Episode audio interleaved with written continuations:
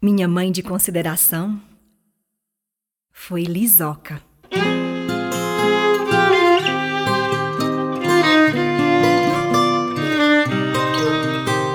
Negra, guerreira, parideira. Dezoito filhos, mãe de tantos outros mais. Mãe paciência, bondade e resignação.